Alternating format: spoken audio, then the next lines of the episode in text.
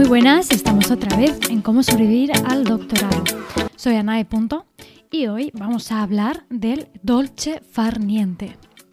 ¿Sabéis lo que es el dolce farniente? Me imagino, ¿no? Literalmente significa el dulce hacer nada. Es una práctica muy común en Italia. Eh, más bien está implícita en su mentalidad, en su forma de vida.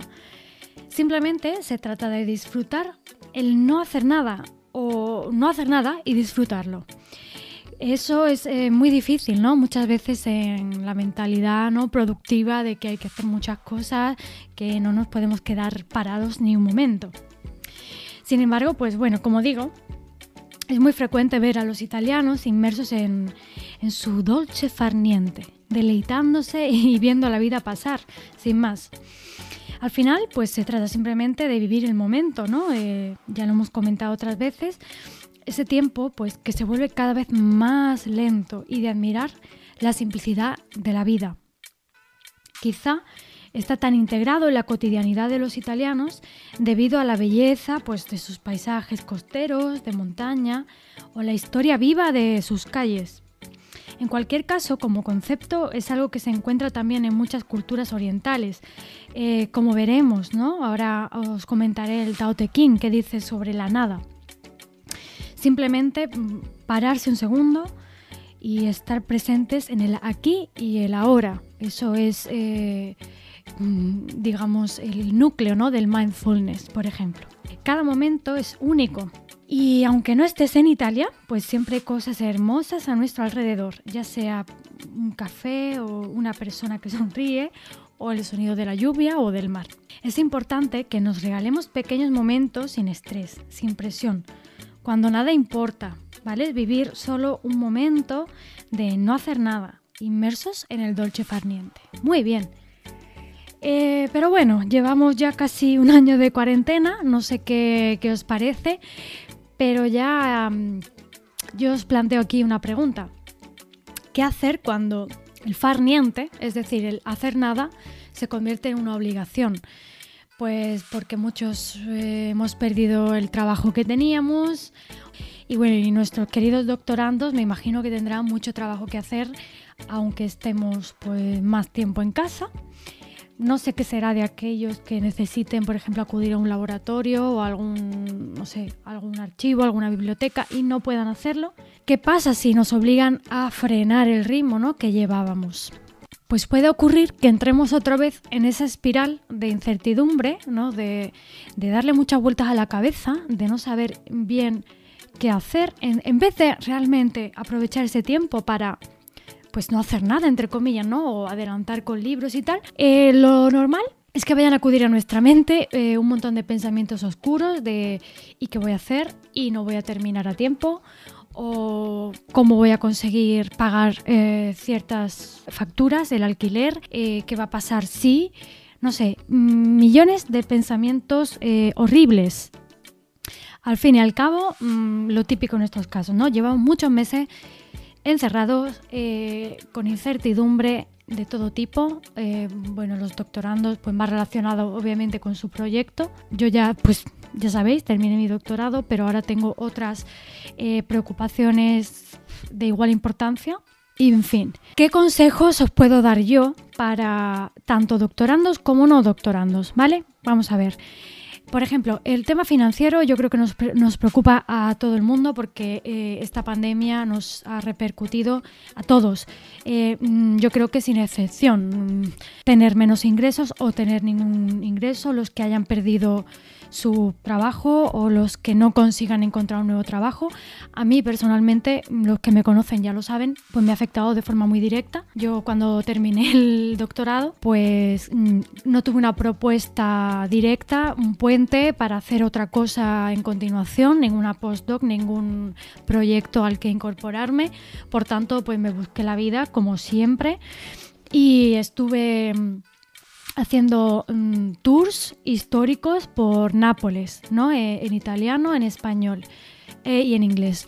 Y bueno, bien, me fue bien, estuve pues casi un año y medio haciendo esto, lo estuve combinando también con algún trabajo audiovisual, algunas traducciones. Eh, y también algún curso eh, cultural ¿no? y algún proyecto de índole cultural. Bien, ¿qué pasó? Pues comenzó la pandemia y evidentemente todo eso eh, se paró de seco. Entonces, bueno, volví a España y aquí la situación, pues, eh, en fin, ya todos sabemos cómo ha ido desde marzo de 2020.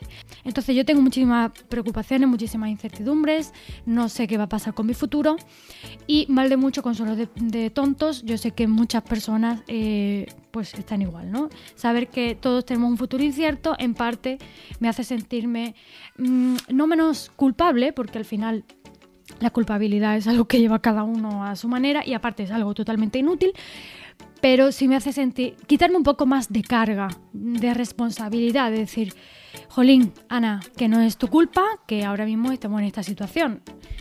Algo que es completamente evidente, pero que, bueno, la mente juega malas pasadas y yo normalmente tiendo, como soy muy exigente, a pensar que todo es mi culpa y que yo debería hacer algo por cambiarlo. Sí, hay que ser súper activos, pero en fin, mm, también hay que darse un poco de eh, comprensión a uno mismo.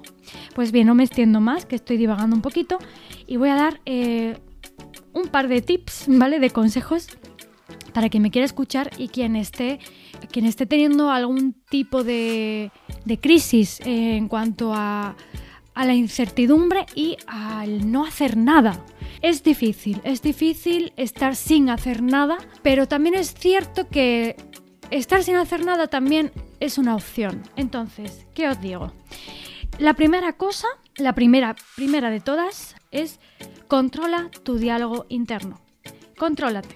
Es decir, presta especial atención, o sea, ya que estamos sin hacer nada, pues vamos a dedicar ese hacer nada a prestar especial atención en cómo te hablas a ti mismo y qué mensajes te transmites, ¿vale? Porque eso es, fundamental. Cómo nos hablamos, qué nos decimos, qué nos transmitimos va a construir la realidad que nos circunda, sí o sí. Entonces, si vamos a, a imaginar todo negro, efectivamente nuestra realidad va a ser negra, negra oscura, como el agujero negro del universo, ¿vale? Entonces, pensad siempre en positivo, hablaos en positivo, por favor. Aceptaos como sois, con las virtudes que tenéis, con las limitaciones que tenéis, pero trataros bien. Es muy importante. Dedicaos tiempo a vosotros mismos. Este cambio, ¿no? De ver e, e, esta transformación, de ver las cosas hacia lo negro, a verlas hacia lo bueno, em, debe tener lugar de forma consciente. Es decir, tienes que primero identificar cómo te hablas a ti mismo para después poder cambiarlo. O sea, es un ejercicio realmente de mm, autoconocimiento. Entonces, bueno, una vez que habéis escuchado bien vuestra voz interna, esa que además a veces es un poco cabrona y está ahí eh, dando que te pego, ¿no? Creando ahí un infierno en tu mente, pasamos a comprendernos, ¿vale? Vamos a evitar el juicio. Por ejemplo, ante una situación eh, en la que sientas que no has hecho todo lo mejor que podías, por ejemplo en mi caso, pues mm, Ana, mm, no te has puesto demasiado tiempo, o, sea, suficiente tiempo delante del ordenador a buscar trabajo, no has echado suficientes currículums, eh, no has hecho esto, no has hecho lo otro, en vez de juzgarte así, que yo lo hago mucho, me machaco hasta el infinito, eh, y bueno, decirme frases como siempre igual, otra vez lo has hecho mal, otra vez lo has estropeado todo, es que no vas a poder, es que te mereces que te vaya mal, cosas así, ¿vale? Yo no sé si a alguien de aquí que esté escuchando esto le pasa a mí continuamente. Hay que cambiarlo, ¿vale? Yo esto me lo repito a mí misma también, hay que cambiarlo por, por ejemplo, la, la próxima vez saldrá mejor. Bajo estas circunstancias y en este contexto, con todo lo que tengo encima o con todo lo que tenemos encima, pues he reaccionado así he hecho tal cosa o es normal que no estés al 100% porque no es solo tú y tu tiempo de hacer nada, es también tu estado emocional, la carga que llevamos todos como sociedad encima por, la situación que tenemos y bueno, pues ya está, no he podido hacerlo de otra manera, no he podido hacerlo mejor y ya está, hay que darse comprensión. Lo siguiente es eh, tener una visión más positiva, ¿vale? Vamos a intentar afirmar que vas a conseguir todo lo que propones. Vamos, a ver, esto es un consejo que yo he aplicado a mí misma y muchos de vosotros seguro que conocéis, es em, evitar decir frases como, bueno, a ver si lo consigo, si todo va bien, ojalá que salga como quiero. Pues no, vamos a hacer un esfuerzo por creer en cosas, aunque, aunque de, primera no, no, nos lo creamos, pero vamos a hacer el esfuerzo por al menos pronunciarlo, ¿vale? Y va a ser más como voy a conseguirlo, todo va a salir bien, saldrá como yo quiero, es decir, cambiar todo por, por certezas, ¿no? Es como, mm, lo voy a hacer. No, a ver si lo hago. No, no, lo voy a hacer. Porque ahí mm, estás como cerrando em, un resquicio a la duda. No hay duda, lo vas a hacer, lo vas a conseguir en algún momento cuando se den las circunstancias, ¿no? Pensad que nuestra realidad depende en gran parte de nosotros. A ver, hay circunstancias que escapan de nuestro control, no siempre vamos a poder hacer todo como queremos, cuando queremos, etc. Pero es importante que asumamos la responsabilidad que nos corresponde.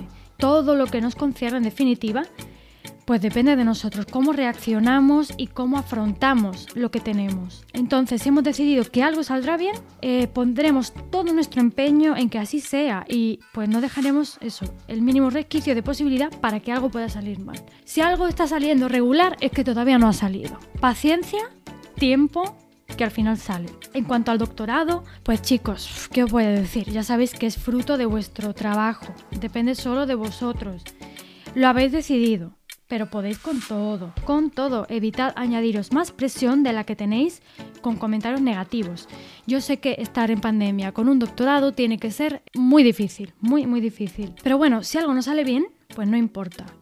Haced un esfuerzo en recordar los logros que tenéis quiénes sois. Y recordad también, es muy importante, que la tesis no os representan, es solo un área más de vuestra vida, pero no os define como persona. Lo que des a los demás, tu bondad, tu generosidad, tu atención, tu carácter, esas son cosas que te definen.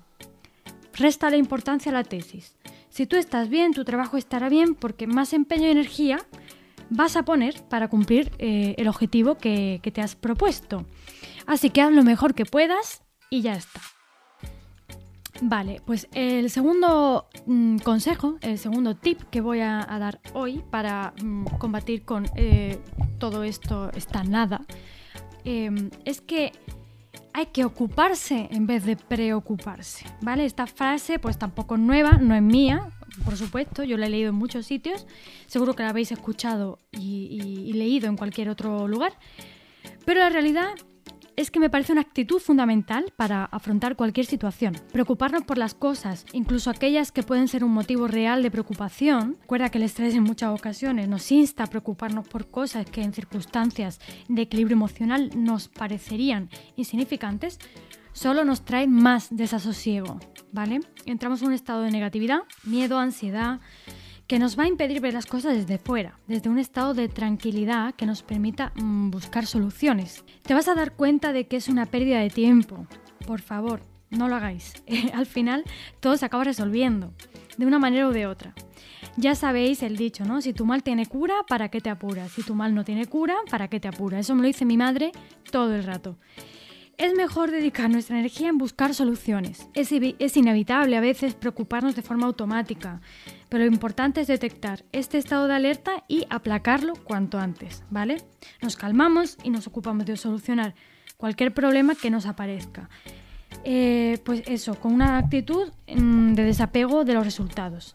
Es decir, vamos a hacer lo mejor que podamos en medida de nuestras posibilidades. A ver, es un momento eh, muy difícil para todos, así que tenemos que aceptar que no todo depende de nosotros y que no podemos controlar todas las situaciones. Vamos a hacer todo lo que esté en nuestra mano y de lo demás, pues no nos preocupemos, porque es que no tiene sentido. Esta es una actitud que os aconsejo que tengáis siempre presente en la vida, en todos los aspectos para evitarnos los disgustos. En relación a la tesis doctoral, mm, verdaderamente os invito a que no os preocupéis en demasía por nada. No os va la vida en ello. La tesis no es tan importante, de verdad. Eh, os lo digo yo que me he preocupado desde el día que puse un pie en la universidad y hasta, hasta el día de hoy. No es tan importante, ¿vale?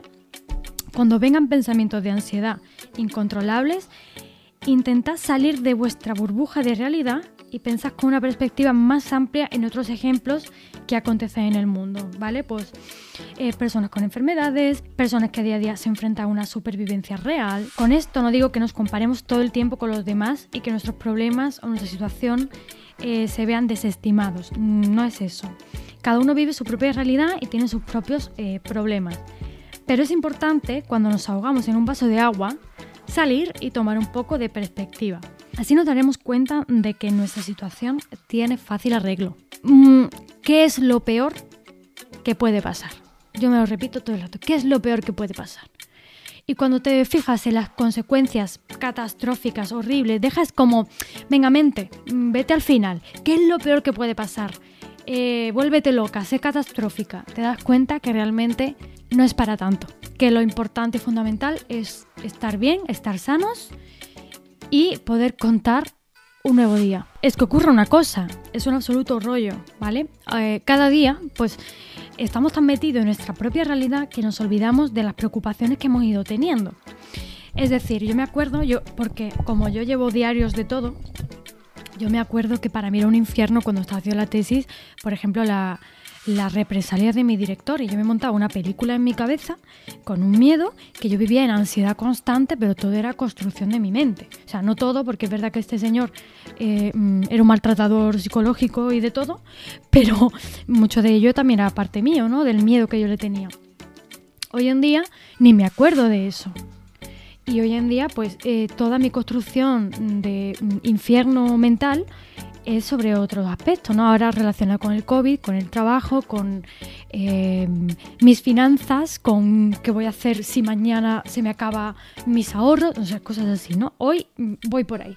Entonces, bueno, como decía, tengo un diario y me puedo recordar a mí misma, pues una, por ejemplo, una situación eh, real de mi experiencia, ¿vale? Yo tenía miedo de la reacción de mi tutor porque eh, una vez, ¿vale? Envié un artículo a una revista sin su supervisión. ¿Qué es lo peor que podía pasar? Pues en realidad que se enfadara, que me gritara y, bueno, que me humillase como otras veces había hecho. Entonces, claro, yo tenía ese miedo. O sea, en ese momento, pues yo tenía muchísima ansiedad. Hoy en día me digo, va a ver, chiquilla, pues si te grita, ¿qué pasa? ¿Qué es lo peor? Pues nada, que te vas a sentir mal. Si te sientes mal, ¿qué pasa? Pues nada, que sentiré que lo decepcionado, que no querrá trabajar conmigo porque pensará que soy una inútil. Quizá me echa del doctorado. ¿Puede echarte del doctorado por eso? Y aunque pudiera eso pasar, ¿qué pasa si no terminara yo el doctorado? ¿Me voy a morir por eso? Pues ya lo retomaré o lo empezaré en otra universidad. Todo esto mm, recuerdo que me estoy basando en mis propios pensamientos que leo en mis diarios, ¿vale? Como veis es algo súper absurdo. Por eso os animo a que mm, si alguien está pasando por una situación parecida, por favor escribirlo en un papel y dentro de un rato lo volvéis a leer y veis lo absurdo que es los pensamientos que se os vienen a la cabeza con la catástrofe, porque en el momento lo pasamos muy mal, pero con el tiempo vemos que era una absoluta tontería. Y mm, me lo digo a mí misma también, porque yo hay días que me levanto ante toda esta nada y digo, vamos a ver, ¿y ahora qué hago yo hoy? Y podría estar haciendo tal, y podría estar haciendo cual, y qué va a pasar el mes que viene con si me dan esto, si hago aquello. Y hoy, hoy lo paso mal. Mañana no me acordaré ni siquiera de lo que pasaba por mi mente, pero yo hoy lo estoy pasando mal. Y eso al final, pues, que no vale para nada. Así que como digo, para ir terminando con este punto, escribid eh, estas cosas, ocuparos, no preocuparos. Cuando veáis que empecéis a preocupar, empezar a hacer algo cualquier cosa. Por ejemplo, empezar a escribir lo que está pasando por la mente. A medida que vayáis escribiendo va a entrar. O no sé, os vais a sentir de lo absurdo que es estos pensamientos que os están eh, llevando, ¿no? Es importante, sobre todo, no para que digáis, ¡ay, ay qué, qué vergüenza de mí! No, es para que veáis cómo deconstruir esos pensamientos y veáis que vuestros miedos que generan ansiedad en realidad son imaginarios y basados en falsas creencias. ¿Vale? Como digo, mm, el ejemplo que he dado era un caso real y, bueno, en fin, que no merece la pena. Así que bueno, mi consejo es que invirtáis mejor vuestra energía, no desperdiciéis más el tiempo con preocupaciones, sed lo más optimistas que podéis y haced lo mejor que esté en vuestra mano. No más. Vale, y por último, mi gran recomendación es que busquéis conectar con otras personas y otros conocimientos que os inspiren, ¿vale? Cuando pasas demasiado tiempo con un solo tema, como puede ser tu mente, ¿vale? Puede ser todo el rato en bucle esos pensamientos. El tema puede ser el de tu tesis, eh, que estás obsesionado todo el rato con la misma cosa. Por mucho que os guste, en el caso de la tesis, ¿no? O en el caso del bucle mental, pues no creo que guste mucho, depende, ¿no? Habrá de todo. Pero bueno, es muy importante que te enriquezcas en otras áreas, no necesariamente tienen que ser del ámbito académico o erudito. Puedes aprovechar tus momentos de pausa y descanso para ver algún documental o ver algún, algún museo virtual o, bueno, si puedes ir, leerte un libro. Busca temas que te resulten verdaderamente atractivos o que te apetezca aprender y que además sean útiles para que mejoren tu calidad de vida.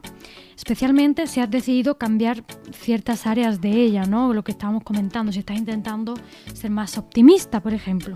O, no sé, si quieres gestionar tus emociones, puedes aprovechar para leer libros escritos por psicólogos o escuchar algún podcast, como el mío, guiño guiño. Eh, pues que hable sobre problemas relacionados a los que tienes tú, que esto era uno de los principales eh, objetivos ¿no? que yo tenía haciendo este podcast. Si te agobia el desorden, pues les, lee más sobre minimalismo. Si te sientes en baja forma, pues busca libros de cocina saludable o visita algún blog de una persona que haga deporte, no sé. El mundo está repleto de personas que quieren ayudar y que a través de su experiencia pueden darnos ideas que poner en práctica para solucionar problemas que no se nos habían ocurrido. Eh, inténtalo, ¿vale? Aunque tus problemas sigan, seguro que aprendes algo nuevo y despierta alguna reflexión en ti. Mm, a ver, me considero una persona bastante minimalista, eh, poseo pocas cosas y detesto acumular. Eh, en parte pues porque he estado viajando muchos años y, y, tienes que despedirte siempre de muchas cosas que no puedes meter en tu maleta para el siguiente viaje, ¿no? Para la siguiente etapa. Pero bueno, ya eso es reeducación. Em, de todas formas, de los eh, únicos objetos que sí acumulo y de los que nunca me privo son los libros, ¿vale? Los adoro porque, pues bueno, siempre enseñan algo por la escritura, por la literatura, por el contenido, pero también me parecen súper hermosos, ¿no? Eh, tienen una estética de diseño que dan color y vida, ¿no? Allá donde estén. Em, para mí, pues reúnen varios aspectos que lo hace realmente apreciados, ¿no? para mí y, verdaderamente encuentro inspiración en los libros que leo. Eh, los cuales suelen ser de temática muy variada, ¿vale? Em, depende de la etapa o de mi propia necesidad de cada momento. Normalmente muchas veces eh, los libros llegan a ti, ¿no? Más que tú a ellos. Entonces, bueno, para ir terminando, voy a comentar, eh, bueno, algún libro ¿no? que me ha inspirado en la última etapa, que ha sido el Tao Te Ching, ¿vale? Lo he comentado, lo he citado antes. El Tao o el camino, ¿no? El Tao es el camino, es una fuente de sabiduría eh, recogida en un poema de 5.000 palabras denominado Tao Te Ching, escrito hace 2.500 años y fue asignado a Lao Tse. Es mucho más que una filosofía de vida, Em, es toda una forma de entender el mundo, ¿no? formulada por los sabios de la antigua China. Yo descubrí este texto y muchas cosas cobraron sentido para mí, así que quiero dejaros esta cita tomada del libro de Daniel Reid, El Tao, ¿vale? de 2014. Y habla específicamente de lo necesaria que es la nada. Allá voy. Armamos 30 radios y a esto lo llamamos rueda pero es del espacio en donde no hay nada que depende la utilidad de la rueda. Moldeamos la arcilla para hacer una vasija, pero es del espacio en donde no hay nada que depende la utilidad de la vasija. Horadamos puertas y ventanas para construir una casa, pero es de los espacios en donde no hay nada que depende la utilidad de la casa. Por tanto, así como nos beneficiamos de lo que es, también deberíamos reconocer la utilidad de lo que no es. Pues bueno, espero que, este podcast os haya sido de inspiración o, o de ayuda. Y bueno, a los que estén pasando un momento delicado o difícil por este dolce farniente obligatorio, pues simplemente eh, os recuerdo que también eh, tenemos que reconocer la utilidad de lo que no es. Así que nada, eh, un saludo muy fuerte eh, sabéis dónde encontrarme, anae. Y hasta la próxima.